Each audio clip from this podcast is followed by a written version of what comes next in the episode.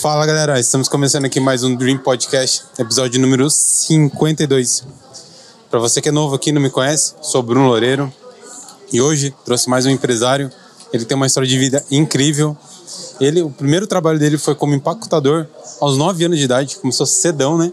E aos 28 anos de idade, ele decidiu sair do seu trabalho CLT, teve trabalho em inúmeras coisas, pelo que me contou, e decidiu abrir sua empresa. Ele começou vendendo hot dog num carrinho e hoje ele tem três restaurantes, um em Londrina, um em Bauru e um aqui em Avaré. Hoje meu convidado é Marcelo da Fara. Eita. E aí, cara, tudo bom? Graças a Deus. Ficou um pouco nervoso, parece? Um pouquinho. Meu, muito obrigado por ter aceitado o convite. Você tem uma, uma história de vida incrível, né? É isso aí. E admiro muito. Cada vez que você conta da sua história, como você começou, como, como que você construiu né, a família em volta do seu negócio ali. É muito bonito, cara. Parabéns. Obrigado. Ó, vim de verde. Gostei. Marcelo é palmeirense, né? Roxo. Tô com dor nas costas, de tanto troféu, desde 2014. Ah, eu vim de verde hoje pra homenagear meu convidado, É né? isso aí. Marcelão, cara, você começou a trabalhar com 9 anos. Você trabalhou muito, qu- quase sua vida inteira no comércio, né? Sim. Para depois abrir é, su- su- su- sua empresa. Como é que foi? Assim, você sempre foi um cara muito batalhador, né? Pelo que você tá me contando.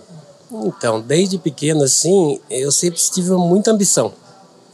Meu pai, ele. Na verdade, meu pai era empresário também, no ramo de metalúrgico, né? E, na realidade, eu comecei a trabalhar um pouquinho antes com ele, porque. Ah, minha- sério? Sim. Porque minha mãe também ficou doente, né? Ela deu, sofreu um AVC de ação, e aí ele levava a gente para trabalhar com ele, porque não tinha com quem deixar, e os meus dois irmãos. E ia lá ia pintar portão, furar ferro. Só que é aquele tipo, tipo antigo, né? Que pai tem que trabalhar pro pai e, e não, e sempre eu quis ter meu dinheiro. Né? Não, eu meu pai me ensinou a ser homem, tenho o maior orgulho de ser filho dele. Se eu sou que eu sou, devo a ele. Mas eu queria sempre ter o, o meu próprio negócio. E comecei a trabalhar para os outros. Até depois saí para computador e todo mundo falava assim: Nossa, mas por que você trabalha para computador? Seu pai tem uma empresa, tá? Falando, mas eu quero ter meu dinheiro. Desde pequeno já É. tinha isso. Aí comecei a trabalhar para computador. Aí depois eu entrei na Guarda Mirim, acabei entrando entrei na Cibelar, isso em 1984, mais ou menos. Caramba, não é nem O meu nascido. contrato era nove dias. Eu e mais um guardinha, era para olhar uma, um- cada um uma porta no Natal. Sério? É. E, e eu não me contia com aquele movimento, né? A minha obrigação era olhar se não para ninguém sair com nada na porta. Eu ficava na porta da esquina, onde é a, onde é a farmácia hoje, né? E a outra porta é onde que é a Brasília hoje. Era tudo uma loja só ali. E eu não me contia aquele movimento, aí começava a olhar aqueles pacotes, eu comecei a embrulhar, e o gerente era o Robson, ele vinha me perguntar onde você aprendeu isso, eu falei, não, eu tô aprendendo aqui. Aí, de repente, durante o dia que era mais tranquilo, eu começava a olhar a pasta de vendedor, como que eles calculavam aquele juro, eles me explicavam, a pasta era quase do meu tamanho, que eu era pequenininho, né? Aí eu só fazia pilhas e pilhas de venda, eles ficavam tudo olhando assim, mas esse menininho vendeu tudo isso aí, eu falei, vendi. Aí quando chegou os nove dias, o gerente me chamou e falou: a gente vai ficar com você, então não vai embora. Aí fiquei um bom tempo como guardinha. Quantos anos você tinha nessa época? Você lembra? Eu tinha. Aí que eu já tinha os nove, né? Com meu pai eu comecei de, de, de oito, sete para oito, oito anos, Caramba. assim. Aí quando eu tava no Cibelar? É, n- aí quando eu entrei no Cibelar, não, quando eu entrei no Cibelar eu já tinha uns 13 anos. Eu tô 13 anos já, isso mesmo, 13 anos. Eu trabalhei na, antes na cooperativa, é tanto tempo que. Aí passou um tempo, eu comecei a falar, poxa, eu sou guardinha, ganhei meio salário mínimo, que era uma regra, né? Aprendiz. Aí eu comecei a pedir para mim ser funcionário mesmo. Aí me registraram como auxiliar de escritório e depois eu, mesmo assim, eu ia funcionário vender. Aí eu não me contia, porque foi, poxa, né? Eu vendo e não ganho comissão. Aí um dia eu falei com o gerente, falei, ó, eu quero ser vendedor, mas você é de menor, você tem que esperar ter 18 anos. Aí eu já tinha 16. Eu trabalhei uns 6 anos lá. Caramba. Aí ele pegou, teve uma reunião lá em Tietê e ele me voltou falando, ó, o seu código eu tenho até hoje, seu, seu código é 503. Você é o primeiro vendedor de menor da empresa, da rede inteira. A gente abriu uma exceção para você.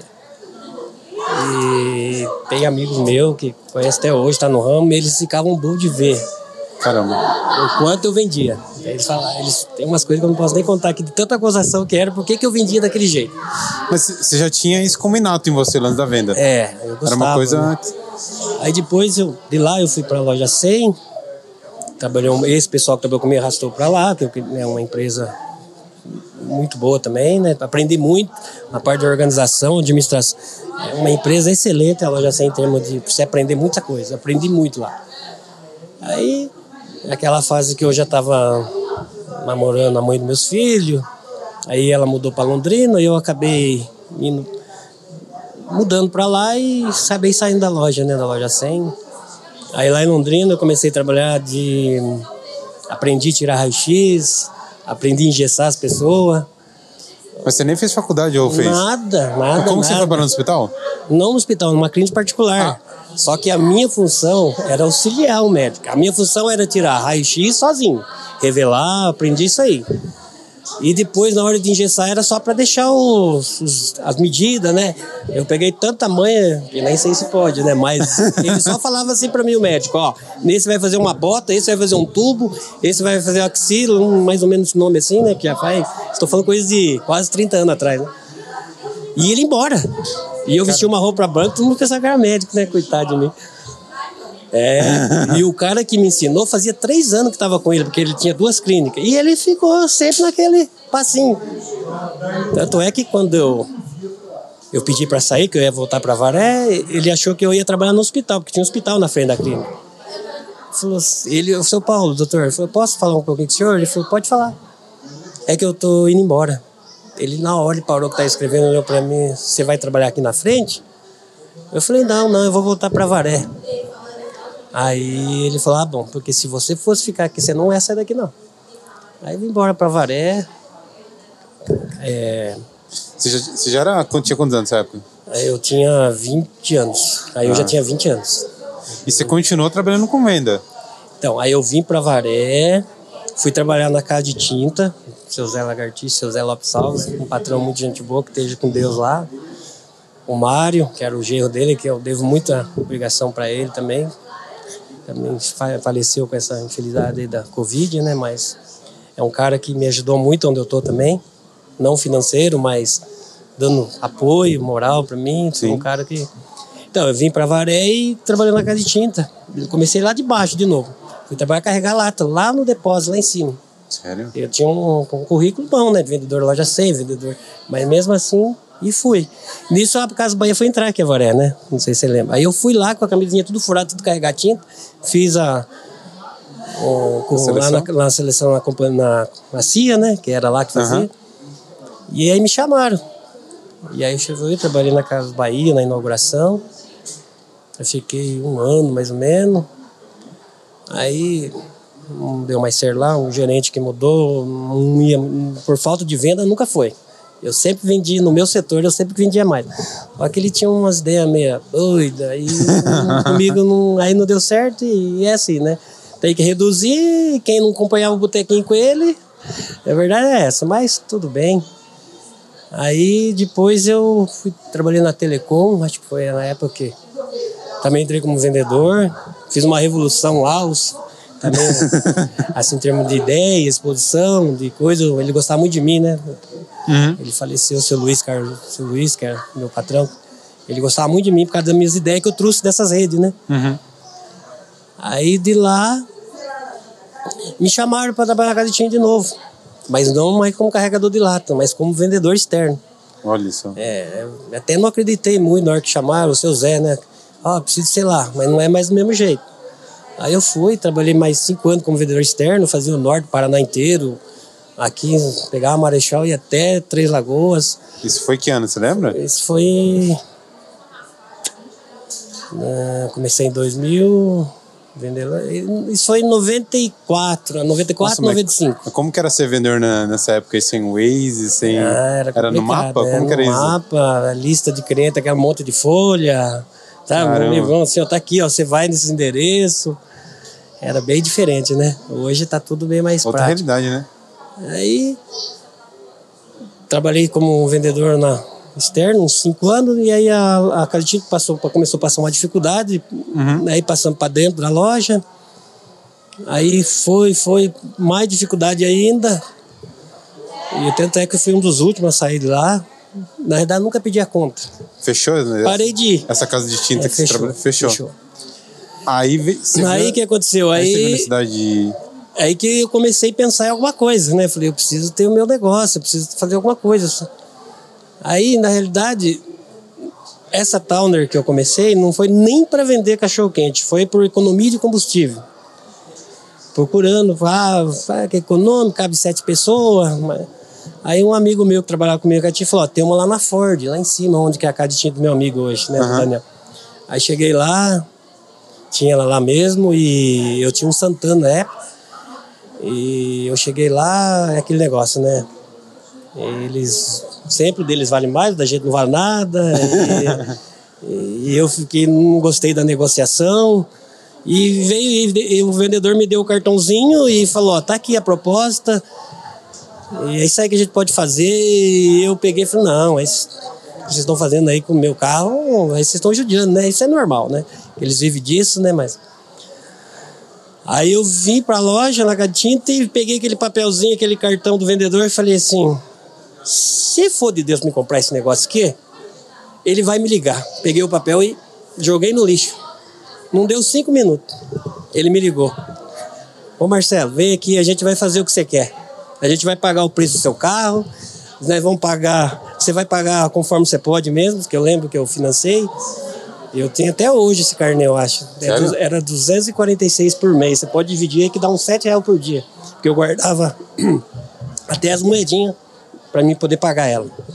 Caramba. Aí eu fui. Aí nisso ele pegou e falou: Ó, tem um negocinho de cachorro-quente. Por que você não mexe com isso aí? Nunca fiz cachorro-quente na minha vida. Nunca fui ver ninguém. Nunca, nunca, nunca. Fui. Na época que eu comecei, eu tinha o China, né? Que era o mais top ali em Feito Benedito, mas nunca imaginou, né? Aí cheguei em casa, falei com a mãe dos meus filhos, falei assim: Ó, vamos mexer com isso aí? Ela, é, vamos, né? Aí eu lembro que sem a empresa que eu estava trabalhando já não estava trazendo pagamento, né?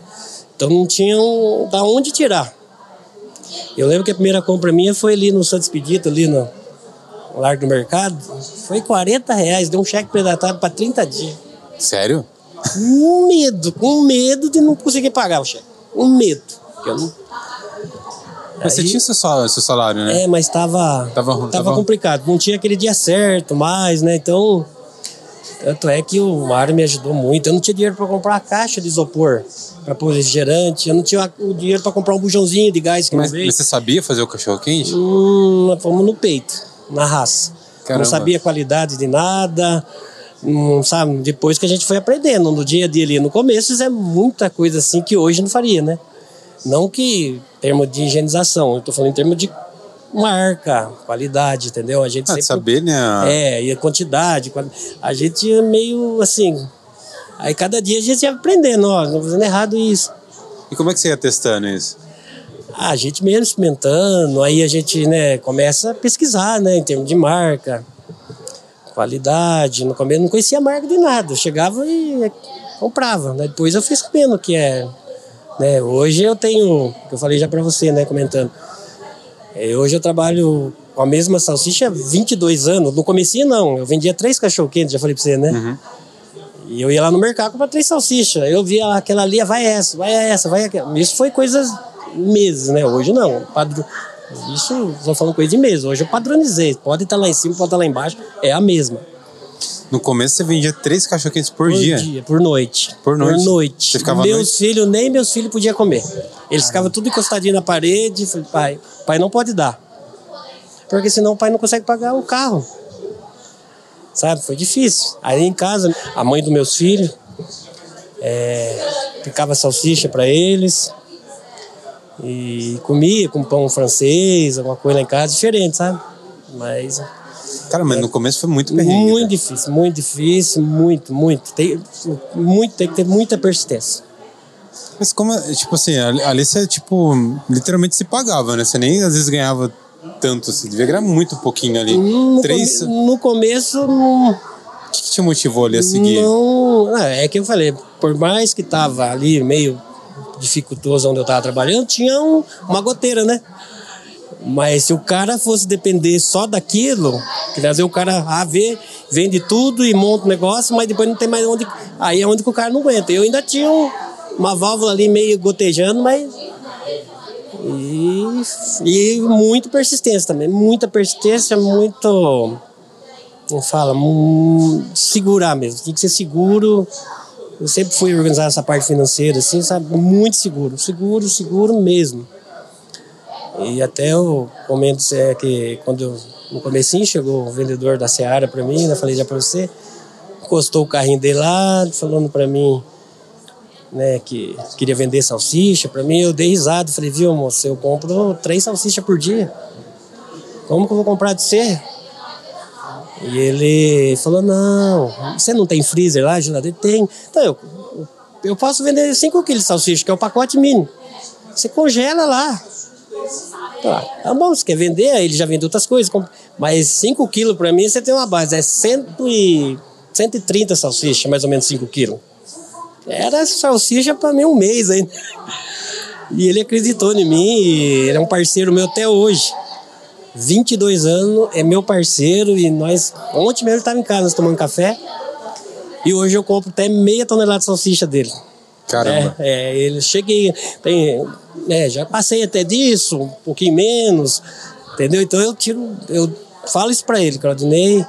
Eu, às vezes, negociação de preço, vem outro, mesma marca, mas eu falo, dou preferência para você. Se você fizer o preço, eu, eu- porque os outros só vieram quando eu tô agora, vamos falar.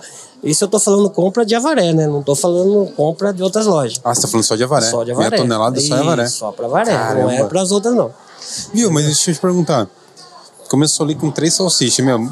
É, é complicado, hein? É complicado. Três hot dog ali na noite. ficava ali de noite, A noite inteira. vento, é aquele negócio, né? E é normal isso, né? Pensa, né? Paravam gente, ficavam olhando de torto, quem que é isso aí, né? E é uma coisa de comer, o pessoal ficou com o pé atrás.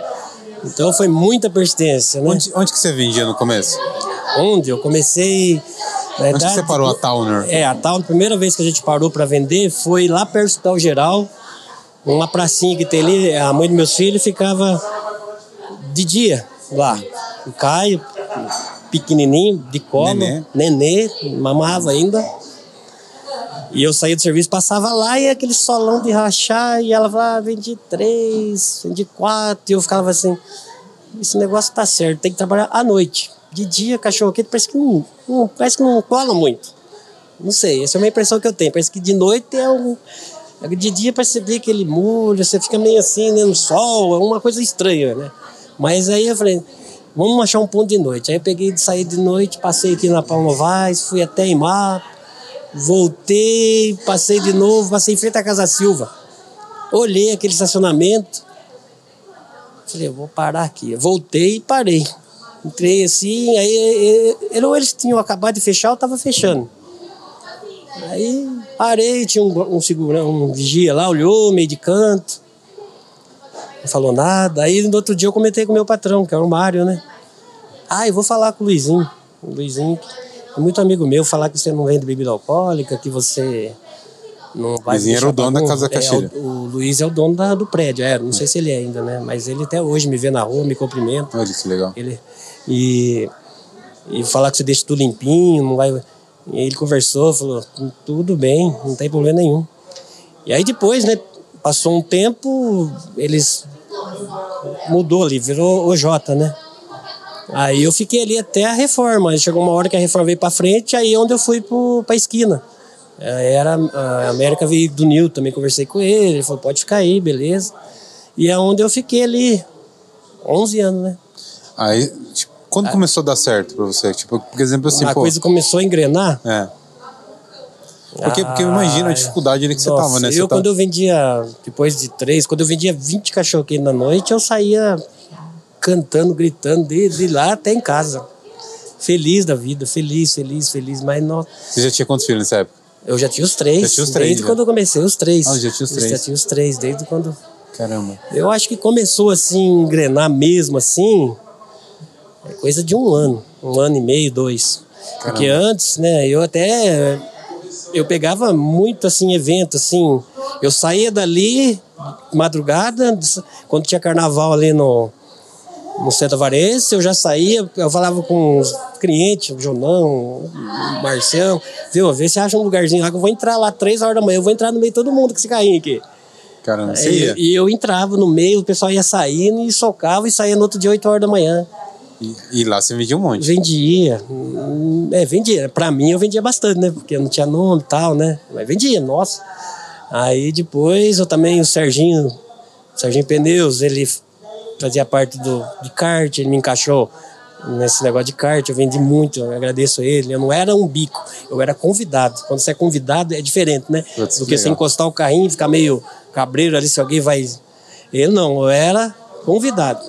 Mas era trampo. Ele queria que a gente tivesse cedo e só saísse à tarde. Tipo, 8 horas da manhã, sendo que nós já tinha trabalhado no nosso ponto três e meia da manhã. Depois tinha que chegar em casa, limpar, reabastecer e voltar. Aí ele queria que fosse até às seis. Das seis eu já ia direto pro ponto. Entendeu? Eu cheguei a trabalhar, eu e meus filhos, assim, a mãe dos meus filhos, 24 horas. Virado. Isso, virado. Isso no começo, né? Hum, Mas graças a Deus a gente conseguiu vencer e estamos vencendo, né? Cara, que legal. Você começou com a Townerzinha, né? Que foi Comece- super Foi. por acaso ali, né? Foi por acaso. Aí depois a Towner começou a ficar pequena, aí eu comprei uma Kombi. Ela não era trailer, assim, transformada em venda. Aí levei ela para São Paulo, os caras cortaram. Aí a gente já trabalhava dentro, né? Não trabalhava mais no chão, assim, que, né, que a Towner a chapa ficava pro lado de fora. A Towner nem ficava, nem ficava, tinha aquela estrutura de você Tem uma estruturinha pro lado de fora, né? O estoque ficava ali dentro e a estruturinha, você- a chapa vinha para pro lado da porta de trás, assim. A Kombi já é tipo um trailer, um- a gente já ficava dentro, já tinha mais segurança, mais abrigo, né? Eu lembro que às vezes ali na Towner ali, o pau comendo de chuva, mas chuva não é chuvinha, não. E a turma parece que quanto mais chovia, mais chegava gente, porque sabia que eu tava ali. eu fazendo lanche, a água correndo na perna. que é crescida, né? Sim. molhando tudo e o povo. Aí a gente pegava um guarda-sol assim para não molhar a chapa, era uns improvisos meio, Caramba, que perrengue, doido, né? cara. É, às vezes a bateria descarregava e a luz começava a escurecer, a gente pedia licença, dava tranco nela, com, com, com chapa prensando, voltava. Era é, coisa assim de. Eu precisei fazer motor dela e não podia perder um dia, levava ela guinchada sem motor. Isso aí foi coisa de mês, assim, desde. E eu morava longe, né? Hoje eu moro ali perto. Para não perder um dia de serviço, porque tinha compromisso, né? Mas quando você comprou a combizinha, você já tava. Já ah, tava sim, eu mais. já tava já bem mais. Aí já tava. Fazia o quê? Uns três anos já tava ali? Já fazia mais. Que eu legal. fiquei uns quatro anos com a, Com a Townerzinha. Townerzinha e depois. Passando perrengue, sem dó mesmo. É, e eu, faço, eu, eu fiz milagre com uma chapinha daquela ali, a quantidade de lanche que eu fiz numa noite. Hoje eu fico imaginando. Quanto tempo você ficou trabalhando na casa de, tin- na- de tintas e fazendo lanchinho na, na Towner ainda? Ah, Porque Eu ainda ali que- você tinha a segurança. eu hein, acho que não? foi uns sete meses. Aí, Já tava, já eu já não, não tava mais na loja e, e já só com o lanche mesmo. Mas também era tudo controladinho, sabe? Não, não era uma coisa que eu podia sempre. aí quando você decidiu ali sempre ficar 100% ali no, no cachorro quente, né?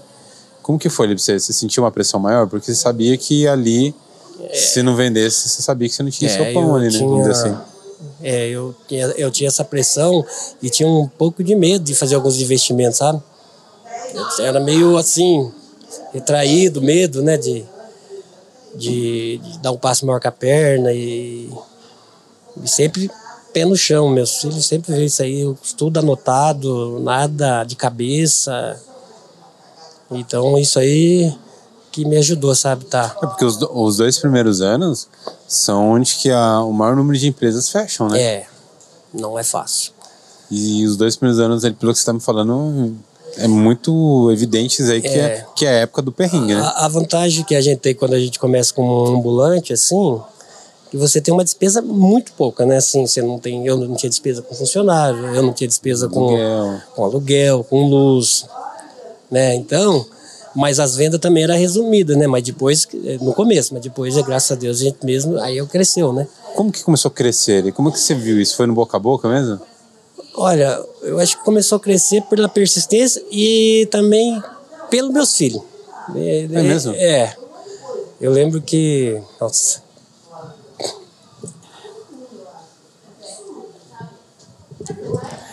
E, Toma água, Marcelo. É. o pessoal ia lá. Vamos lá no cachorro dos menininhos. Que eram os seus três filhos. É, o, mais o Thiago e o Nenê. O Caio ele era muito pequenininho, né? Então ele ficava mais no carro. Mas o Thiago era o mais simpático. Toda a vida ele foi assim, carismático. O Nenê, que é o Marcelo, tem meu nome, ele sempre foi meio durão. Mas o Thiago, ele era aquela pessoa, se dava com as pessoas, conversava. Então, esse que pegou. Vamos lá no cachorro dos menininhos que atende no carro. Quantos anos o Thiago e o Nenê tinham nessa época? O Marcelo, né? O 2000, o Thiago nasceu em 92, o Nenê- o Thiago tinha 8 e o Nenê tinha 6 para 7. Ah, então já desenrolava ali na conversa. Nossa, o Thiago super carismático com as pessoas. O Nenê era aquele cara, o cara atendia, ele saia correndo, já pegava e dava gerando, nem olhava para trás. Agora o Thiago não. O Thiago é aquele cara que carismático no último mesmo e criança e, e criança não mente, né? Eu até contei a historinha que ele fez, né? Um dia ele foi, eles eu chamo Benegas, está lá em Bauru. Ele é professor. Ele tinha uma namorada e no fim não deu certo. E ele apareceu com a outra moça lá e ele quis fazer uma média com meu filho, né? Falou, ah, minha namorada nova. O Thiago pôs a cara dentro do carro, o dedo do carro e olhou e falou, nossa, mas essa é velha. É muito feia essa aí, a outra era mais bonita, né? Criança não mente. Ele de lá ele grita, Marcelo, socorre aqui. são, são uma das coisas que a gente ali. Acho que eu vou parar para contar o que aconteceu naquela avenida ali nesses 11 anos. Olha, passa. Eu já apanhei. é, De cliente? de cliente. Por Mas por quê? porque, porque eu acho que quando a começou... pessoa alterada, bêbado. E ali, e, e foi nessa época que os meus filhos não podiam ir mais, então era só eu, a mãe dos meus filhos, então não dava pra dar atenção, era atender e sair correndo. Eu ia até lá na esquina assim, e eu falava o tempo, eu sempre fui assim, eu preferi não vender pra não ter problema, né? E o cara, quando tá meio alterado, ele, pra ele 10 minutos é um minuto. E, e aí eu falei um tempo pra ele, não deu cinco minutos, ele já tava ali em cima de mim, e eu com aquela adrenalina, né? Ele falou, falou, cadê meu lanche? Eu falei, filho, eu acabei de falar, né? Eu falei um pouco bravo mesmo. Falei, Você tá já vindo enchendo o saco aqui, cara? Eu já falei assim mesmo. Ô, aí ele pôs a mão na cintura, você tá precisando de umas aulas. Ele pegou e socou um na minha barriga. E eu tinha acabado de operar. Eu operei de úlcera, né? Aquelas... Putz. Nossa, aí foi um tropé aquela noite lá. Precisamos... A mãe dos meus filhos já começou, o que tinha na mão ela atacava. Lá de cima, e aí precisamos parar à noite. Essa pessoa, hoje é meu amigo, ele reconheceu o erro, foi lá na mesma noite, pediu desculpa pra mim. Não temos muito contato, mas já fizemos um negócio, ter uma ideia, né? Eu e ele. O, e, e ali já tinha, já tinha alguma festa ali perto? Porque ele depois chegou ter, Então, né? foi, tinha a Zoom, né? Começou depois de mim, né? E foi, inclusive, foi na inauguração dessa Zoom que deu esse problema comigo. Saiu tudo alterado de lá e. É porque daí quando abriu, começou a abrir festa, começou a aumentar É, seu fluxo. isso. E aí o pessoal começou, saída de balada, ia lá, né? Eu trabalhava até mais tarde, depois eu, hoje eu já dei uma resumida no horário, né? Meu trabalho, hum, tirei um pouco o pé. Então virou point da moçada ali, era todo mundo fala, ah, vamos lá no dog do, dos menininhos, do Marcelo. E pegou, pegou. E eu arrastei muito gente pra lá. Depois de mim veio um anjo, que é um amigo meu, ele ficava até lá ali na, na, na loja, na rua do Dazum. E tudo nós trabalhava, era amigo, parceiro, entendeu? Então, uma amiga até hoje. O... É bem legal ali que foi uma coisa natural, né? Tipo, os meninos cresceram ali com você trabalhando e pegou o ofício ali, né? Pegou. Junto com você ali. O Thiago ali, É. hum, bem mais é, parecido com você, né? O lance de ser vendedor, né? De É, saber o Thiago ele é conversar. bem comunicativo. Eu acho que é até mais comunicativo que eu. eu muito mais do que eu. Caramba. Nossa, o Thiago ele é muito carismático. Todo mundo que vê ele, conversa com ele, fala, nossa, mas como o Thiago é de boa, né? Eu acho que o- meu jeito, não tanto, mas igual o do meio, o Nenê. Ele é, o- ele Mais é um reservado. mais reservado. Ele é mais reservado que eu até. Mas eu, ele é- eu levo o meu jeito. Tem mais jeito meu. O Caio já misturou tudo. É o, mais, é o pai assento, é o cara mais, o filho mais amoroso. Tá meio caído a coisa, ele vai lá, me abraça, ou as coisas que às vezes o, o Thiago e o Nenê não tem essa. Eles me abraçam, mas o Caio é aquele cara que chega em mim, pai, vem aqui, eu te amo, sabe? Uma coisa assim que mais a... Os outros também falam, mas é diferente o Caio. É um cara. E hoje ele é o meu braço direito aqui em Avaré. Marcelão, e como é que foi ele, lado positivo e negativo com, com os meninos? Porque começaram a crescer ali junto com você, trabalhando. A cidade é pequena, você teve algum problema com isso? Então, eu. É, porque você, falou, você acabou de falar pra mim que você teve um momento que você não pôde mais levar eles. Sim. Como é que foi isso aí? Então, passou um tempo, né? Enquanto eu. Passou um tempo, todo mundo achava bonitinho, mas eu morava lá, não tenho nada, eu morava lá, lá da Vila Martins, né? Aí de repente, graças a Deus, eu consegui fazer uma casa aqui perto, né? Eu não sei o que aconteceu, que passou um tempo, o conselho telar foi lá, ninguém me prejudicou nada, ele chegou até foi legal comigo, só falou assim, ó, oh, Marcelo, houve uma denúncia aí, e vou falar pra você. Não, falo, não sei quem é, mas ele falou assim, eu não sei quem é, ele sabe. Essa pessoa que foi denunciar não está nem preocupado com seus filhos. Ele está preocupado com o que você tem. Ele falou a casa que você mora, o carro que você tem, o que, que você faz. Então, para não dar problema, não traz mais eles. A gente não vai fazer mais nada, não vamos, mas não traz, porque se trazer, aí pode complicar. Aí foi um tempo difícil, que o meu filho estava saindo, o Thiago, da, de criança para adolescente, e aí eu tinha que trabalhar, e precisava deixar ele lá em casa, né?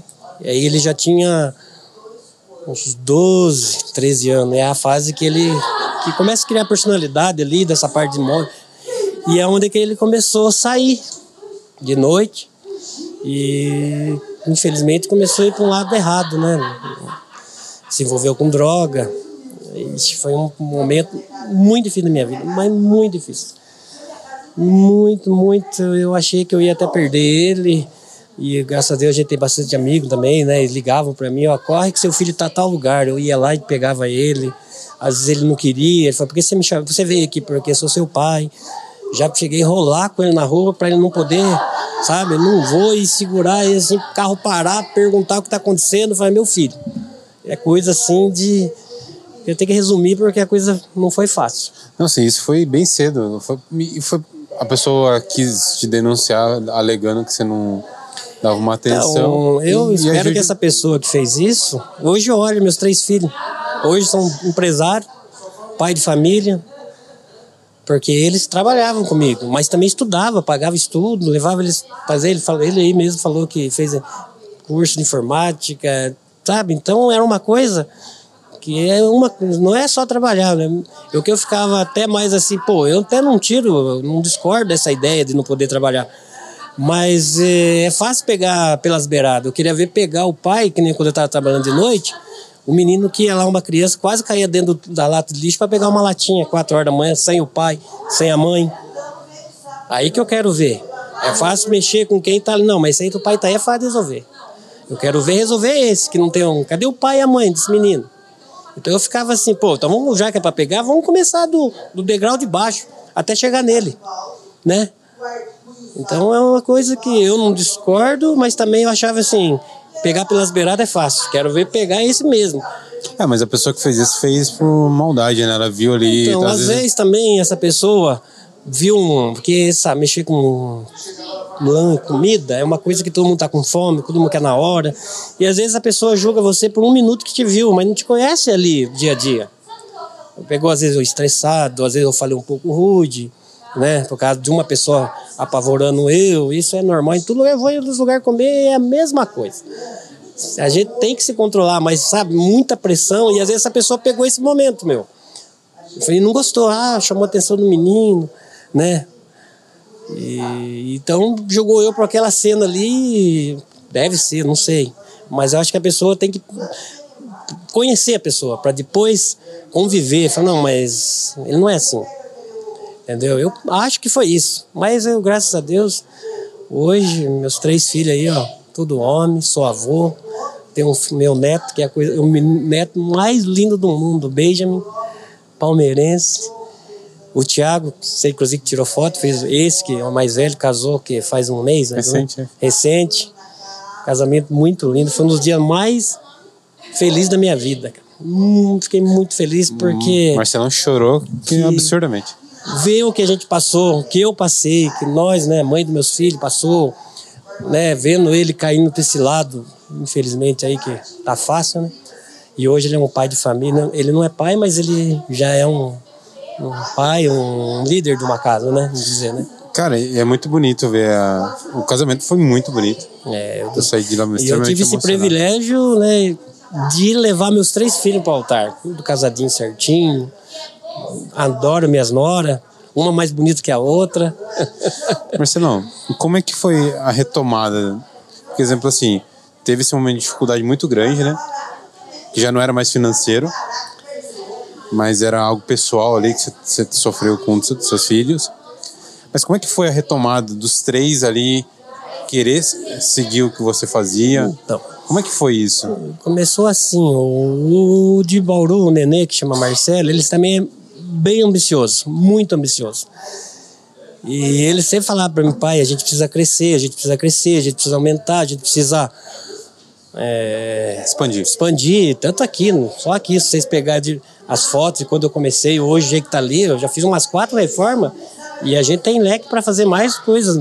Fechei tudo de vidro, fiz mais banheira, alinhei o chão, sabe? Tá bonito lá. Do jeito que eu peguei hoje que tá, né? É só para contextualizar. É. Você já tá contando a transição da, da Kombi, seu espaço físico, Isso. que é onde que é o restaurante hoje. Isso, que foi em 2011 que eu mudei para lá. Que legal. 2011 eu fiquei 11 anos na rua, né? Depois fui para lá.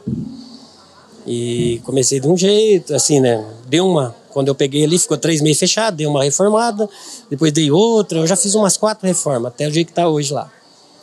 E meu filho de Bauru, que está em Bauru já faz para quatro anos, sempre pegava no meu pé, pai, eu preciso, vamos crescer, pai, a gente precisa ter um. E eu chegava na loja, o computador aberto, lá, pai, esse ponto aqui lá em Bauru. E eu tentava me esquivar, sabe? Nenê, fica comigo aqui. Não, pai, eu quero ter meu negócio. Eu chegava, ó, oh, vi esse aqui. Aí até que um dia eu peguei e falei, então tá bom, separa tudo esses pontos aí, amanhã nós vamos para Bauru. Foi numa segunda-feira, foi eu, ele e a minha norinha. Ele já tinha casadinho de novo, ele, recente, recente, novo. Aí a gente foi nas imobiliárias, umas não sei se eu posso falar a palavra, você cagou pra gente. Entendeu? Não deu. Porque eu não sou muito eu sou simprão, quem conhece eu sabe, não sou muito de ficar. Então às vezes a pessoa julga a gente pela aparência, né? Não sou muito de andar com roupa de marca, essas coisas. Comigo, pra mim é normal. Assim. Então, um, sabe, sei, sei, não é descaso, não sei, sabe? A gente, aí a gente passando em frente de um baita de um prédio lá, aluga direto com o proprietário. Eu fiquei com medo. Na hora que eu olhei assim, eu falei, ah, neném, não tem coragem não. Se quiser ligar, liga você. Aí ele pegou, ele é teimoso e ligou pra pessoa. Se Bira, o dono lá. Aí falou: Ó, eu tô em Pirajuí, eu vou chegar lá para umas duas horas da tarde. Aí combinamos, ficamos lá, de duas horas ele chegou com uma. Era uma BMW branca, um cara todo estiloso. Falei, ah, sabe, eu, é assim, né? Veio, maior simpático, comentou eu tal. Mostrou o prédio, dois andares, novinho, novinho, novinho. Nunca tinha sido uma lanchonete e só alugou uma vez para uma academia. Era o segundo inquilino. E sabe, lanchonete tem gordura. É, é diferente o negócio, né?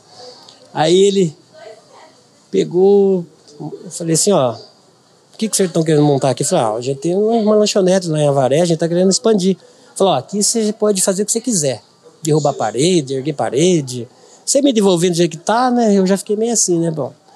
Aí eu falei assim, e o valor disso aqui? Aí ele falou um X, né? Na época. Achei um, um, valor acessível até pelo tamanho do prédio, né? Aí eu ainda comerciando, né? Negociando. Aí Vendedor? Ele, é, aí ele, nós negociamos um X. Aí eu falei, pro senhor alugar para mim, o que, que o senhor vai precisar de mim? Foi uma coisa que arrepiou. Ele falou, nada. Eu já vi que você é um cara bom, tá aqui, ó. Você vai ser, a sua empresa vai ser a fiador de você mesmo. Eu fiquei assim. Nunca me viu o cara. E ele falou: você só me dá a sua habilitação, que eu tiro uma foto da sua habilitação, eu faço contratinho, você vem amanhã que quarta-feira eu vou pra praia. Foi. Aí eu peguei, se entrei, minha norinha tava no carro, eu falei, Bruna, O homem não alugou para mim sem me ver, que nunca me viu na vida. Estava tremendo. Fez tudo o que eu pedi e tal, deu carência de três meses para a gente informar, não pediu nada, né? Aí, É muito bom, né? É, aí chegou no- na quarta, eu fui lá. Ele até tinha uma garagem de carro, ele é aposentado da Caixa. Aí eu cheguei lá, ele tudo pronto, tudo certinho, falou que nós combinou. Eu- aí eu falei, Bira, você vai desculpar, mas eu não tô entendendo. Você me alugou, você não sabe quem eu sou. Eu tô assim, meio não acreditando o que tá acontecendo aqui. Aí ele falou assim, seu Marcelo, realmente, eu não te conhecia. Mas hoje eu sei quem você é. Mas não por isso eu ia voltar atrás. Aí ele falou, eu tenho parente Avaré, tive informação de você, conheço sua história agora, sei que você começou vendendo na rua, seus menininhos, pequenininho. Mas independente disso, eu já tinha dado a palavra para você que só do jeito que você conversar comigo, eu já vi que você era um cara bom. Caramba. Aí ele contou toda a minha vida. É, o pessoal parente dele conhece eu. E ficamos lá. Ficamos lá quase dois anos. Só que a gente de dia, né? Fomos ali na Nações, para baixo do. Hoje é o Confiança, né? que 24 horas. De noite, de dia é um movimento. À noite ali é meio pacato. Aí meu filho, né? Eu fiz um baita de investimento lá, precisamos Se fazer. reformar. Né, É, quebrar chão para passar a caixa de gordura, fazer a cozinha, azulejar, sabe? Foi, Foi um investimento um alto. investimento assim, dentro do meu padrão foi alto, Sim. entendeu? Compramos, fomos em São Paulo, mesaiada tudo nova, aí vai, busca, sabe, sofá, e vai isso. Foi, foi, foi. Só que aí meu filho falou, pai, eu quero. Eu não quero ficar nesse delivery só. Aqui de noite a turma não vem, vem, mas eu quero mais. Eu não vim aqui para fazer delivery. Eu tenho um baita de um salão desse para ficar só no delivery. Eu quero público. E ele falou, pai, tô vendo um ponto novo. Isso depois de dois anos, né? Que é lá na Getúlio, que hoje é o point lá da cidade, a Getúlio. Né? Antigamente era na sua, hoje é Getúlio. Como se fosse Paulo Novaes, né? Sim. E eu tô vendo um ponto e um valor um pouco mais alto, mas. Só que já era uma lanchonete lá, então não precisamos fazer tanto investimento de cozinha, sabe? Já tinha umas coisas já elaboradas, só precisamos reformar, porque o cara tinha parado no tempo. Mas. é, aí foi para lá, mas antes disso, né? Pergunta como começou Bauru lá, não foi fácil, né? Porque a despesa já é. Você, nem aqui eu já estou consolidado, todo mundo me conhece. Agora lá em Bauru a gente era um. Ainda é pequeno, né? Um, um cisco. Hoje, talvez hoje não é mais um cisco. Mas não, quer dizer, você entrar logo de cara com a despesa de aluguel, funcionário, né? Essa, essa mudança para Getúlio foi antes da pandemia? Não. Essa que eu vou te contar, que foi um pouquinho antes da pandemia, que foi aonde que. Aí dependeu 80% do meu filho. Foi um, dois meses antes da pandemia, aí o investimento foi quase dobrou, e de repente fecha tudo. Caramba. Então, essa que eu vou te contar. Como é que foi isso? Então, eu vou falar para você, é, eu tava falando para você que lá na primeira loja, né, às vezes eu e ele, nós fechava a loja um, uma e meia, como aqui, e até onde nós estava hospedado lá, que foi Ricardo Chanchan, que ele me, até hoje devo muita gratidão a ele, que ele ajeitou, o Cezinho do Pinheirão, que ajeitou isso para mim, que é do irmão dele, um telefonema, né, a gente tinha de morar, e um telefonema, o Cezinha ligou pro Xanxão, o Marcelo, tu montou, ele precisa dormir no. Xanxão falou, ó, vai lá em tal lugar, pode pegar a chave, você fica o quanto você quiser e você paga proporcional quando você ficar. Não vou nem fazer contrato com você. Então, desse, foi uma benção de Deus, você sabe? Do nada, assim, surgiu um lugar para você dormir. Então, quando fechava a loja, eu, eu lembro que eu e meu filho saía com panfleto. Cada dia nós pegávamos uma rua, ele do outro lado e eu do outro, jogando folhetinho nas casas. Acho que foi mais de 15 mil folhetinhos que a gente distribuiu assim, ó. De porta em porta. Cada dia a gente escolhia uma de a pé. Isso 3, 4 horas da manhã. O calor insuportável, mas eu prefiro o calor. Então ali no começo foi difícil. Aí, eu tô falando, meu filho mudou, o aluguel quase dobrou. E ainda falei para ele que essa época foi um momento difícil da minha vida, que eu, que eu tava um problema particular meu, que eu já não tava mais com aquele folho que falou, nenê, só que eu não tô podendo te dar uma retaguarda. Não, pai, eu vendo carro para investir nesse lugar, o senhor pode ficar cegado. Eu só quero um apoio moral do senhor, o senhor tem sempre me ajudando, né? Falei, não, vamos lá, você está sabendo o que está fazendo. Vamos fazer, vamos então. Aí ele vendeu um ônibus que ele tinha, né? Porque queira ou não queira, dá despesa, né? Reformou todo o prédio, trocando piso. E ele fez um, mas ali foi difícil porque ali foi uma expectativa que ele fez tudo certinho, sabe? Propaganda, inaugurar tal dia, é, em rádio, tinha é, estelão lá na Getúlio Sim. e tal, contando com a entrega do. que ele contratou uma empreiteira. Uhum. Que, só que essa pessoa, infelizmente, não cumpriu o que, que combinou. Ele ficou muito nervoso porque ele não tinha como voltar atrás com as pessoas. E ele chorou. Eu falei, calma, né, vai dar tudo certo. Não vai abrir. Eu vou estar tá lá nesse dia. Mas não vai dar para abrir. Até falei, né, esse dia eu tava lá, falei, como que a gente vai abrir a porta? Como que a pessoa vai sentar aqui? E chorou, ele ficou muito nervoso. Falei, mas calma, mas vamos abrir isso aqui, mas não como você queria, mas ele vai abrir. Aí atrasou aí, coisa de, não lembro, uns 20 dias. Mas aí a gente trabalhando dia e noite. Foi eu, de, Londrina foi para lá, o Thiago, eu e ele, montando de trás para cá, e chama eletricista, e chama tal. Aí chegou o dia que eu falei, Nenê, amanhã dá para abrir. Vai ter que abrir sem muito. Agora, sem propaganda, vai ser só na base de Instagram, né? Não foi aquele sonho que você queria, mas amanhã a gente abre. Faltava só uma peça da cozinha pra gente colocar. Isso já era três horas da manhã, mas nós dois, nós três estava assim, ó, exausto. Aí tinha a moça, uma funcionária, uma funcionária já estava com nós lá, né? Contratamos já para ajudar a montar. Aí ele falou: leva ela embora, né? Só que um assim, se eu soubesse que ele estava mais cansado que eu, eu ia levar. Ele pegou, foi. E falou: Eu vou ficar esperando, eu, Thiago, vou ficar esperando você porque é pesada a peça que a gente vai pôr lá. Três parafusinhos faltavam. Daqui a pouco, deu meia hora, ele não voltava. 40 minutos ele não voltava. Falei, o que, que aconteceu, né? Ah, deu uma hora, ele me liga, chorando. Chorando. Eu falei, o que aconteceu, nenê? Pai, eu dormi no volante. Eu bati o carro, pai. Eu cheguei a ajoelhar assim, ó. Sabe quando você é exausto? Escutar uma dela. Aonde você. Aqui na pista, pai, saindo da pista, da marcha. Eu entrei no canteiro, bem, levei duas placas no peito do carro. Mas você tá bem e fica, já saí que não doido com a van e o outro nem esperou o outro montar na van, eu já peguei e pro, pro próximo do guarda rodoviário, não sei se conhece Bauru, passando o guarda rodoviário que ele bateu. Do jeito que eu saí com a van e o outro já saiu com o carro dele, a hora que eu cheguei lá, ele sozinho, chorando, aquela escuridão, mas chorando, chorando. Eu peguei, abracei ele, falei, calma, tô aqui, você tá bem?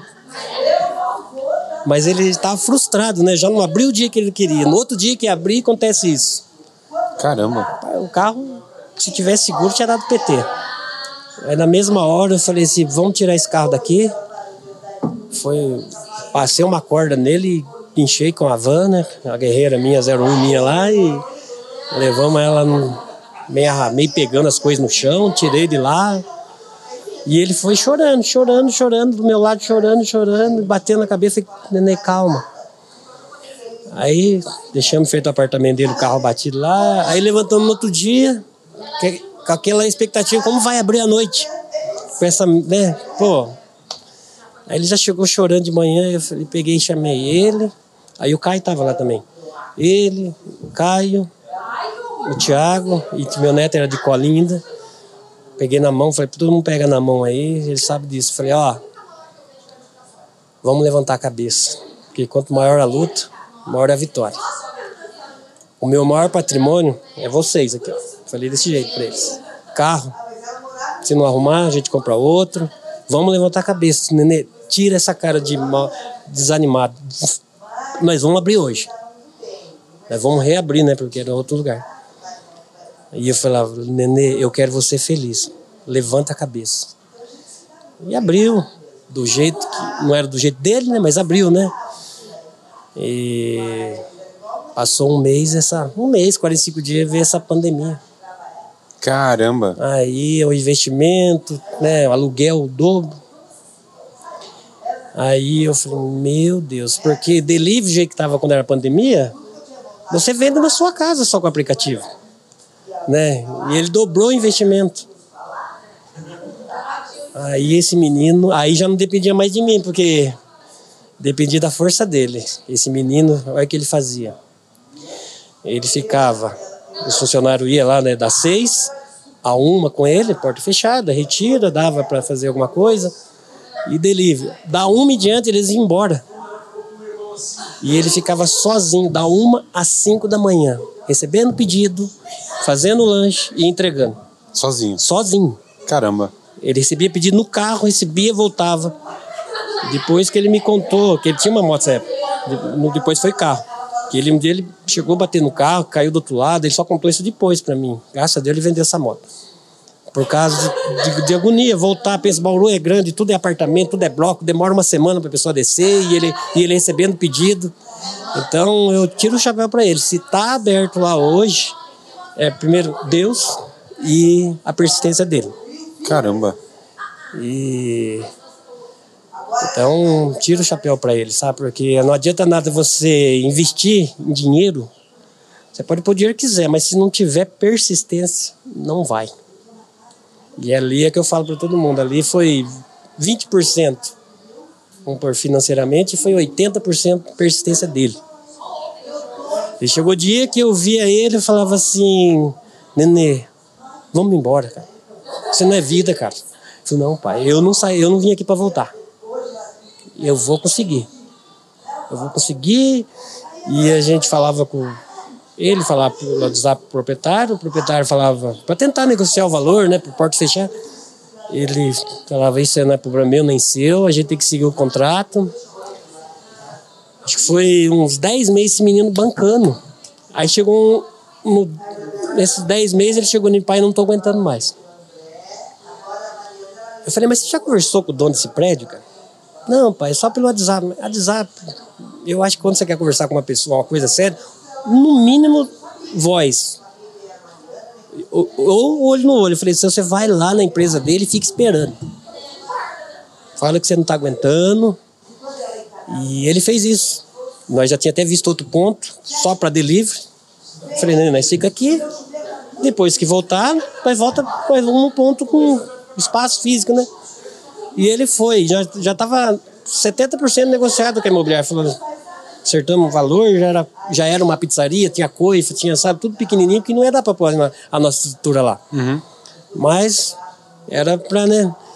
Aí no que ele foi lá, mudou a conversa, o homem pegou e falou assim, não, eu vi que você é um batalhador, eu não vou nem estipular valor. O seu coração vai falar o quanto você deve pagar para mim. Se é Caramba. metade, olha, se é 70%. Eu vou te dar um prazo. Foi no finalzinho da pandemia, uns três meses, isso aqui. Se em três meses não voltar, que eu creio que vai voltar esse. Eu acho que foi, foi mais de um ano que ele ficou. Essa pandemia, você volta aqui e a gente volta com mais, mais uns três meses, aí você deposita o que você achar. E aí ligou meu pai, o homem aceitou e falou para mim que eu que vou depositar. Eu falei, quanto você acha que eu tenho que depositar? A metade. A metade. E a porta fechada. E foi. E aí ele conseguiu. Caramba. É, ele conseguiu, graças a Deus. Hoje já normalizou, porta aberta. Lá tá vendendo, né? Assim, pelo, porque lá é, um, é muito grande, a concorrência é muito grande, a gente dia a dia, e quem ajuda muito nós lá são o pessoal que faz faculdade, né? Que faz fazer faculdade lá, já conhece nós daqui, né? Então fala, pede lá do Marcelo, Marcelo. Então eles foram fazendo nossa propaganda lá. Marcelão, exemplo assim, não, não só perguntando agora do negócio, porque tipo, é uma história muito incrível, né? Que você viveu com, com o Marcelo, Nenê. Tipo, deve ter mudado toda a sua percepção ali que você tinha dele, né? Você vê ele, ele lutando pelo negócio. Como que você viu, que você viu o Marcelo então, antes e, e, e, e essa persistência não, o, dele, cara? Não, o Marcelo, ele desde pequeno, ele é ele era assim, desde quando era pequenininho, sempre ali, ó, meio brabinho, não era muito simpático, mas sempre para trabalhar desde pequenininho, sabe? Responsável. Porque a gente, quando era pequeno lá, eles eram pequenos em casa, tinha uma tarefa. Tinha as tarefas lá de casa, né? Cada um fazia uma coisa para poder trabalhar. Um cortava pão, o outro lá, um enchia as bisnagas. Então ele sempre sabia, esse horário eu tenho que começar. Então ele sempre foi sabe? Todos os meus filhos sempre eles são tudo responsável, mas ele é um cara sempre mais determinado. E por isso que ele chegou onde chegou. E o agora não sei se quer que eu fale de Londrina lá.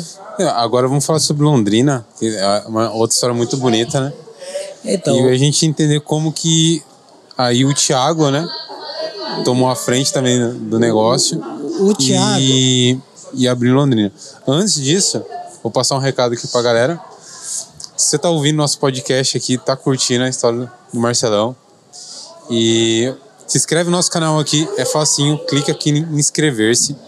Nosso episódio fica disponível aqui no YouTube e no Spotify na íntegra. Então você consegue no Spotify baixar o programa até e ouvir de forma offline. No Instagram, gente, a gente só posta os cortes. Então se você acompanha a gente pelo Insta, meu, vem pro YouTube, vem pro Spotify que vocês vão conseguir ouvir ou assistir o, o programa na íntegra. Quero fazer um agradecimento muito especial para a HCred, uma empresa aqui de Avaré também. Já tem 92, eu acho unidades no Brasil. É, e é uma empresa que apoia o nosso podcast, ajuda pessoas a abrir seus negócios, também ajuda você no seu fluxo de caixa. Então, se você tem o sonho de ter sua empresa também, igual o Marcelão, você pode ir na HCred, vai aparecer o arroba deles aqui, o contato deles, aqui de Avaré. Uma empresa que pode te ajudar a você a conquistar seu sonho de ter seu negócio e também é, seguir né, a, seu sonho de ser empreendedor. Agora, Marcelo, eu queria que você contasse pra gente como que foi né, a saga aí de, de Londrina. De Londrina. A gente conheceu a história de Bauru. Depois o Marcelão também vai contar como que tá sendo o Avaré. Ah, Agora ele com o Caio, né, o filho dele, ao lado dele aí, os dois juntos tocando Avaré. Marcelão, conta pra gente como é que foi abrir Londrina, uma cidade muito bonita, tive lá presente. Vamos ver como que o Marcelão vai compartilhar essa história aqui com a gente, de, da unidade deles de Londrina. né? Londrina é, foi um pouco diferente lá de Bauru, né? É, o Thiago, ele tem uma boa bagagem, né? Desde pequenininho já comigo, né? E pela experiência que ele teve com a gente aqui, ele teve oportunidades grandes. Ele chegou a ser gerente de franquia, de lanchonetes. Ele foi inaugurar uma loja em Porto Alegre, lá no Rio Grande do Sul. Fui lá conhecer a, a lanchonete, que ele era gerente. O pessoal adorava ele. Deu toda a estrutura para ele, apartamento, ele ganhava super bem. Pô, que legal. É, p- tudo pela bagagem desde pequenininho, né? que ele teve aqui, né? Aprendendo no. Né? Então isso aí serviu para ele, né? Aí chegou um tempo que ele não deu mais certo lá, umas coisas dele lá, sem nenhum problema com a empresa. E ele ligou para mim, falou: "Pai, eu tô querendo, não quero mais trabalhar para os outros. Eu quero trabalhar para mim". O sangue de empreendedor aí. Isso. Aí ele falou assim: o senhor me dá uma força? Vamos, vamos sim, dou sim. Falou assim: o que, que você está pensando? Falou: pai, eu quero começar que nem o senhor começou, com um carrinho. Não quero. Vamos começar Natal, né? com, com um carrinho, né? Como o senhor começou, com uma estrutura um pouco melhor, né? Que a gente já tem, né? Aí eu falei, beleza, vamos fuçar nisso aí. E aí começamos a pesquisar e até que achamos esse food truck que tá com a gente até hoje, que faz, pega o evento, né? Que depois eu chego aí, né? É, achamos lá em Aparecidinha, ali perto de Lençóis. Chegamos lá com o Caio, o Nenê, ele em Londrina, tiramos foto, mandamos para ele, ficou super Você feliz. personalizou tudo igual as que você tem hoje, né? Sim, mudamos tudo, ela por dentro, do jeito nosso, fiz toda a parte elétrica toda nova, se precisar ir fazer algum evento assim que não tem energia, ela tem toda uma Você estrutura. gosta desse negócio de mexer em carro, né? Gosto, gosto também. tá? Até quando a gente começou a conversar pra gravar o podcast, a gente demorou pra gravar porque você tava mexendo num carro, né? É, exatamente, que é um carro que eu caio que vai ficar com ele, que é a 04. 04. Hoje vocês É. têm quatro carrinhos. Quatro carrinhos tudo adesivado, personalizado, e eu comprei essa estradinha agora pro Caio, O né? adesivo é esse, essa tatuagem que você tem É, todos os carros agora tem essa logo, além Mostra da, aí pra galera. além do Marcelo Dogas, somos nós quatro e meu neto. Que legal. entendeu? E então aí Trouxemos pra Varé, né? E, e o Tiagão começou com o food truck. Quanto tempo demorou para ele chegar no, no container que ele tem hoje? Como é que foi essa expansão? Olha, foi, não, foi coisa de um ano e meio. Ele ligou para mim, falando, a gente conversando, falou: pai, tá pequeno. Que legal. E foi rápido. ligou e falou: pai, mas vamos. O que o senhor acha um container? Porque hoje a moda tá container, né? Você viu. Tem o Jerônimo, né? Que faz parte do. do que é da Madeiro, né? Uhum. E são uns containers bonitos. Eu falei, vamos mexer aí. Aí chamamos lá em Bauru. Mandamos para Londrina, chegou de madrugada lá. É, só que o caminhão faz barulho, aí tem bastante prédio, aí já chamou a polícia por causa da aceleração, né? é, tem umas coisas aí. A gente falou, calma, senhor, já vai descarregar. Não, mas isso é falei, mas é por causa de 60, como que um caminhãozão vai entrar com esse container aqui? Mas nada fora da. Quase que barraram o container. É, então. mas não, nada que nem Bauru. é, porque Bauru foi o, o ah, ápice. Ali né? foi, ali, só Deus mesmo. Caramba.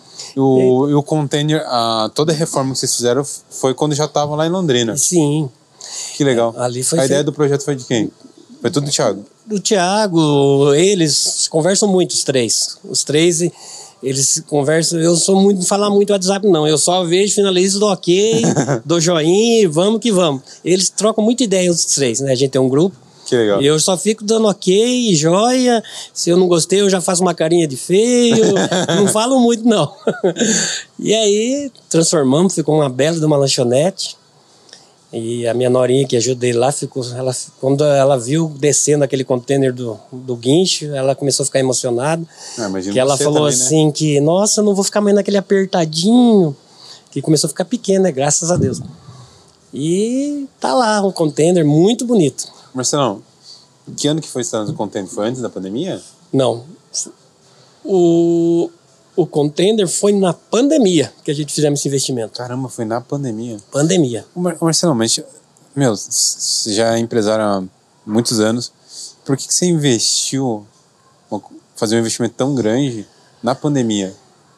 Por que você viu, como é foi isso, cara? Ah. Você viu uma oportunidade ali? Então, é que, como posso dizer, um investimento assim é grande pelo, pela estrutura da gente, né?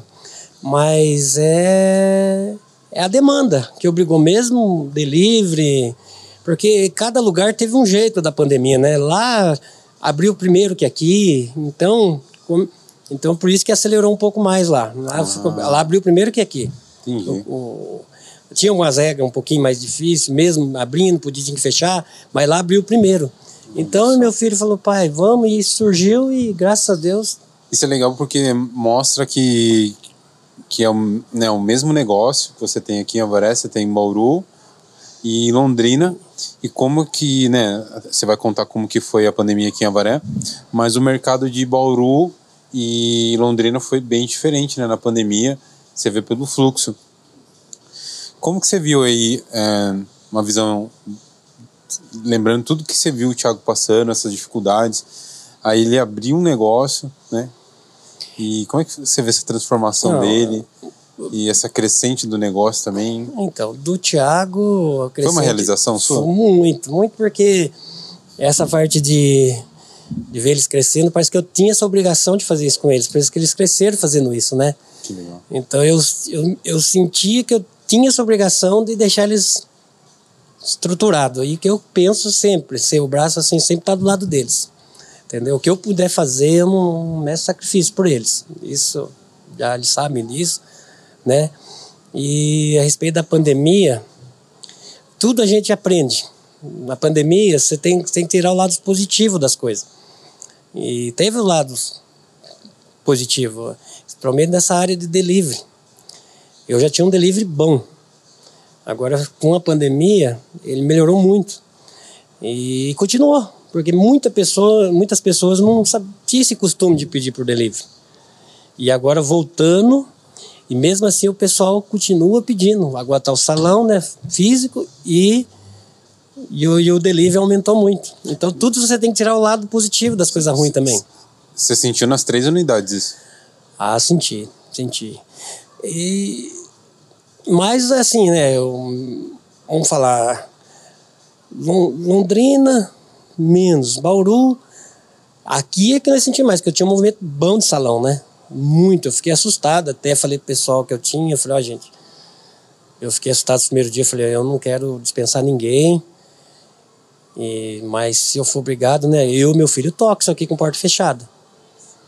Mas graças a Deus não precisei dispensar ninguém, tudo certinho. Eu tenho uma equipe excelente, eu tenho um chapeiro, eu tenho um atendente, sabe? Eu tô com uma equipe, agora eu tô com o Matheus também, sabe? A gente trabalha num, sabe, um ambiente gostoso mesmo.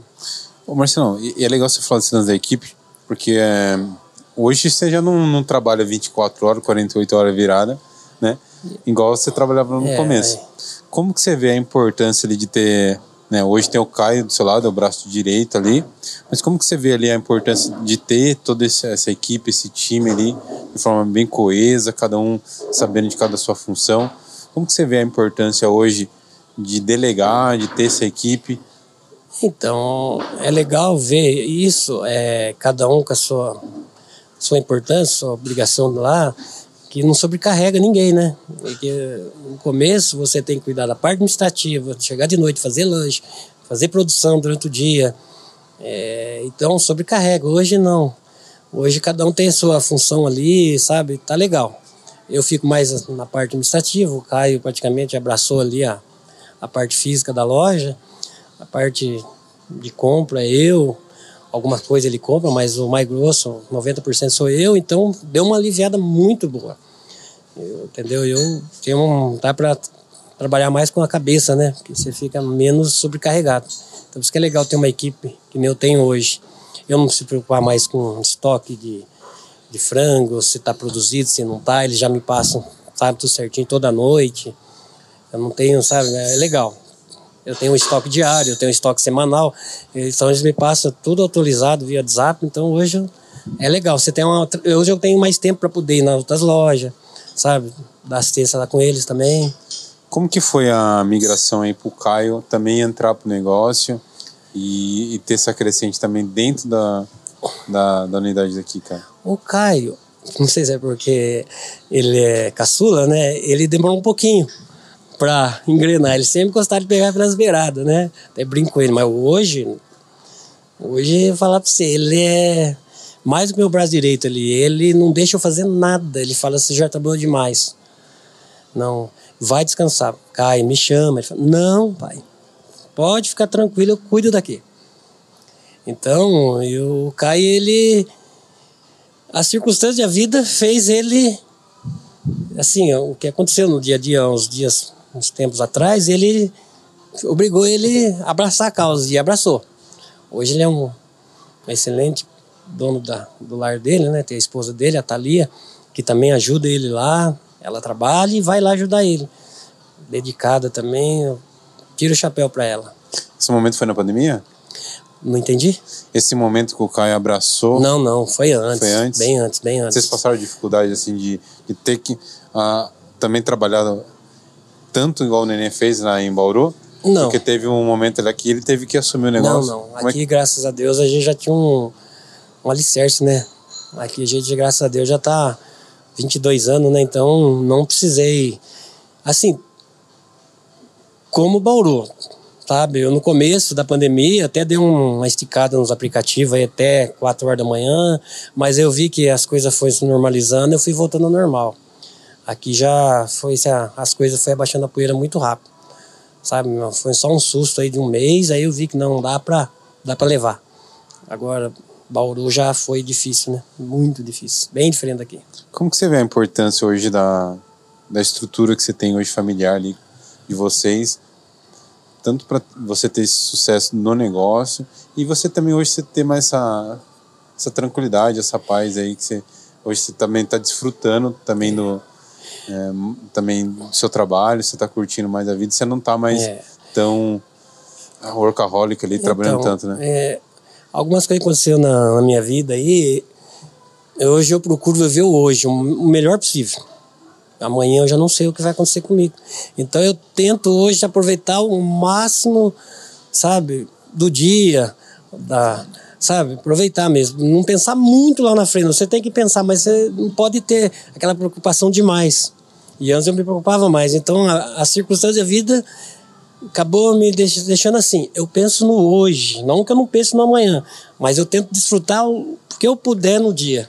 No dia ali, que amanhã eu já não sei o que vai acontecer. E tudo que aconteceu na minha vida aí, é, tudo tem um lado positivo. Meus filhos hum, se apegaram comigo de uma certa maneira assim, que é. Todo mundo comenta, mas como seus filhos se aproximou de você, né? A circunstância fez isso também. Tendo as, as, as dificuldades, alguns problemas que tivemos, né? E graças a Deus hoje nós três tem cada um tem uma mentalidade diferente, mas sempre ali unido, troca ideia, conversa tudo que vai fazer um com o outro. É muito legal a convivência que eu tenho com meus filhos, muito legal mesmo. Da, da, do que você. É, você comentou muito do seu pai ali no começo, né? Da, da influência que ele teve em você, positiva, dos ensinamentos. É. O que, que você trouxe para você que você vê que você aprendeu com seu pai, que você passou para seus filhos, que você vê muito forte também? É que eu sempre falo assim: o meu pai tem um papel do meu pai e da minha mãe.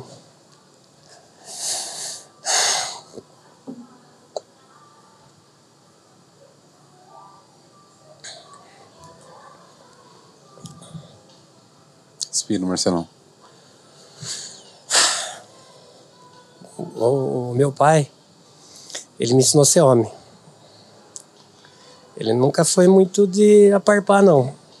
Ele, quando eu fui casar, ele só falou assim para mim: Ó, você sabe o que tá fazendo? Pintinho que sai do ovo não entra mais. ele, ele tava me ensinando a ser homem, que não adianta depois vir chorar. E me ensinou muita coisa que era me ser como marido, responsável. E a minha mãe. Hum?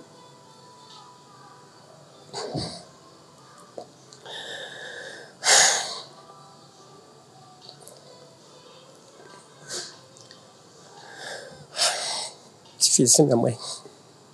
Respirando, para tomar água do seu tempo. A minha mãe. Ela tinha um amor não por mim, mas por todos. Ah, como dizer? É um amor assim incalculável. É, quem não sabe, eu, eu, eu, quando eu tinha 9 anos, eu dei derrame cerebral nela. Ela tinha 35 anos, ela nunca mais falou, nunca mais andou. E eu tinha bronquite. E mesmo na cadeira de roda, ela ia lá, passava óleo no meu peito a noite inteira. Pensa numa mãe assim que eu falo assim, essa mulherada de hoje. Olha lá, você aquela lá. Eu lembro quando eu fui casar, ela não, sabia, não conseguia falar mais, né? E quando ela fazia assim, que era para cuidar da pessoa, ver saúde. Então ela falou para a mãe dos meus filhos: cuida dele para mim. Então eu penso assim: meu pai me ensinou a ser homem. Ele era sempre meio durão, não era muito de. Que nem eu brinco com meus filhos, sabe? A gente era meio retraído, assim, naquele. Nunca deu. É o jeito, né? E a minha mãe já me ensinou amor, cara. A minha mãe é um amor incondicional que ela tinha comigo e com meus irmãos. Eu até falo que é, o que eu fiz para ela não, não chega a um, um fio de cabelo que ela fez para mim carinho, a dedicação, mesmo, mesmo ela doente, ela lavava meu uniforme, não deixava ninguém. Com o tempo aí minha tia morou com a gente, né, para cuidar da gente, mas ela mesma cuidava da minha roupa, não deixava ninguém mexer. Então a minha mãe, eu falar para você, ela ensinou que é o amor. Ela é exemplo acima de qualquer coisa para mim. É isso que eu tenho que meu pai me ensinou, ser responsável, e a minha mãe ensinou que é amor. E, é interessante, né? Porque a gente sabe que com amor de mãe é. É só vendo. Imensurável, né? Só vendo. Essa, minha mãe é. Esse dia eu fui de das mães, eu fui lá. É que eu falei para meus irmãos, fui lá, coloquei uns vasinhos de, de rosa, falei no grupo, ela não tá vendo, né? Não adianta, a gente tem que dar flor em vida, né? Que eu deveria ter feito mais, né? Se eu não falar, falar que eu fiz tudo, seria hipócrita. Mas sabe, a gente tem que dar honra a quem merece honra, né? mesmo não vendo, mas alguém passou ali e falou, pá, ali tem uma pessoa que deixou uma rosa para um, um ente querido, né? É. Hoje o seus filhos já estão todos crescidos. É, a sua conexão com eles hoje é diferente, né? Você está mais calmo, né? Já não está naquela correria. É, graças a Deus. Como que você está vivendo e também desfrutando, né? É, cada um hoje tem sua família. Como que você está desfrutando é, esse lance você conseguir tirar um pouco o pé do freio, curtir mais o momento com eles? Você passa esses, esses ensinamentos também para eles? Passo. E é que eu falei, a vida me tornou ser assim. Agora eu procuro o máximo curtir eles, o máximo. Na semana passada fiquei uns cinco dias, quatro dias em Bauru, em Londrina, depois fui direto para Bauru, fiquei com meu neto, a gente sai comer pastel, toma um banho junto, escova o dente junto, eu e meu neto. E é gostoso, viu? São momentos que esse é um momento assim que a gente nunca vai esquecer. Por isso que eu falo, as circunstâncias da vida me ensinou a viver hoje. Antes, coisas que eu ficava só pensando lá na frente, esquecia o que eu estava fazendo agora. Hoje eu penso lá na frente, mas eu procuro desfrutar o máximo possível naquele momento ali. E, e uma, uma coisa que a gente, a gente escuta muito, né? É, chega a ser meio clichê, as pessoas falam a felicidade está nas coisas simples, só que quando a gente encontra realmente a felicidade a gente consegue viver isso, a gente consegue entender né? que realmente a felicidade não está nas coisas, mas você não vivenciar, né? É. Que é o que você está passando hoje, né? É, eu. Graças a Deus eu, eu tenho nesses últimos anos aí, eu, eu tô muito feliz. Posso dizer, passei um tempo aí que entrei numa depressão, mas já passou. E isso aí me ensinou algumas coisas, né? Que eu falei, tudo mal, tudo que é ruim, você tem que aproveitar, aproveitar, tirar o seu proveito das coisas boas. E eu aprendi muitas coisas com esse tempo que eu passei. Um tempo difícil na minha vida. E hoje eu tento mais aproveitar o dia. Cada dia, as coisas boas, entendeu? O momento, o momento, aqui, agora. Coisas que eu tô aqui há muitos anos atrás, mas a minha cabeça estava lá na frente. E eu não estava aproveitando aquele momento. Estar presente, né? É. São coisas que eu aprendi com as circunstâncias da vida. Hoje, o que você leva de aprendizado, sim, até mesmo recente, não sei, alguma vivência sua, que você, traz isso agora para você? Porque é, a pandemia, né, trouxe muitos ensinamentos para gente. É, esse fechar de ciclo agora, né, todos os seus filhos casados.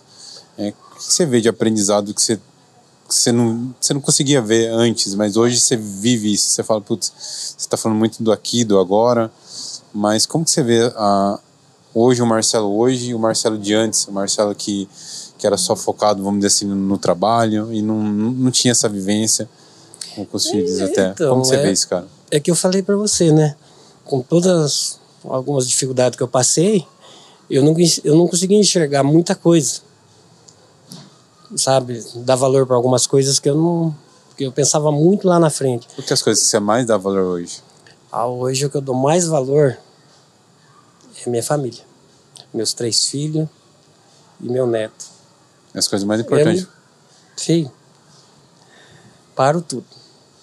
Paro tudo e, e vamos lá. Ver o que está acontecendo. Às vezes um jeito diferente, mas a minha intenção é sempre estar tá ali que legal. Marcelão, obrigado. Obrigado. Por ter sido obrigado. tão franco nas palavras, ter se a, falado sem, sem se privar muito do seu jeitão. É, Fiquei eu bastante... me segurei um pouco. Né?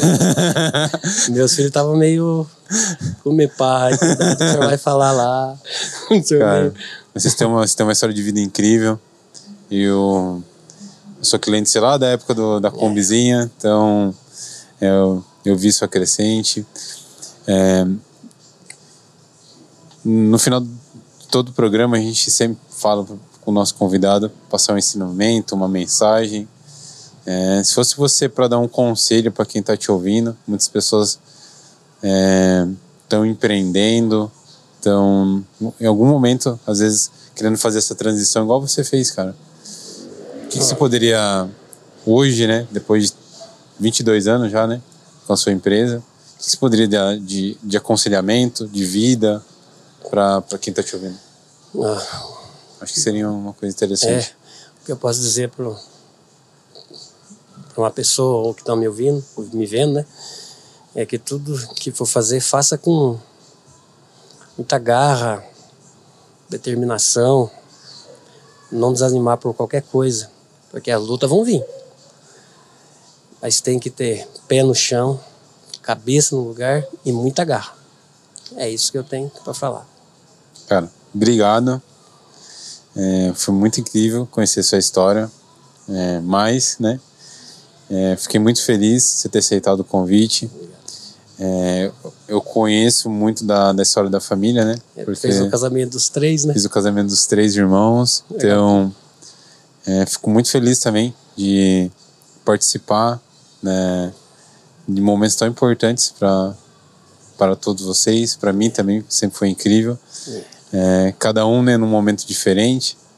É, e sempre trouxe é, muito a agregar para mim a vivência ali com a família de vocês. É uma, é uma energia muito bonita. É, do Thiago foi, eu acho, o casamento que mas todo mundo chorou. Eu acho que foi por ser o último. É, Então foi um negócio. com chave de ouro ali. É, tem muita foto do Marcelo chorando. Ixi! E, Foi um privilégio para mim ver meus ver o bem ali, É. tudo isso. Então, essa. Legal. Puta, é muito bonito. Então, eu A tenho, nossa- só tenho a agradecer a família de vocês A também. nossa história é muito bonita. Dá para fazer um belo num filme. Quem sabe aí, É. em breve. Então, Porque aqui foi tudo resumido, né? Se for contar mesmo, nossa. E às vezes a gente fica meio, né? Sem É. jeito, não sabe até se expressar direito, mas é, um, é uma história muito bonita a nossa história. Parabéns. Obrigado pelo carinho seu, da sua família comigo, de hoje e de sempre. Então, muito obrigado. Eu que agradeço, É. Bruno. Deixa o arroba é, seu, é, do Marcelo, do, do restaurante, do, da, É da Marcelo, você falou, é marcelosdog.com.br, né? É isso? vai aparecer é, pra galera. O Instagram da gente vai pôr aqui também, Sim. o Caio vai pôr aqui pra gente, Certo. pra galera começar a seguir, conhecer quem não conhece. E muito obrigado. Recadinho final, se você assistiu até aqui, se inscreve no nosso canal, segue a gente no Spotify, segue a gente nas redes sociais. Me segue, conhece, conhece meu trabalho lá também, o Bruno Loureiro. Agradecimento final, nosso parceiro, nosso amigo, João da Ótica Vitória, nosso grande parceiro. Estou tentando trazer o João aqui faz tempo, mas tá difícil, uma hora vai vir. Contar a história Ah, da, quero- da Ótica Vitória, Ah, como que ele começou é, a empresa dele.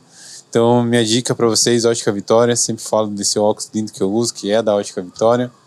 Então é isso, gente. Até o próximo programa. Muito obrigado por vocês acompanharem a gente até aqui. E é isso. Tchau, tchau.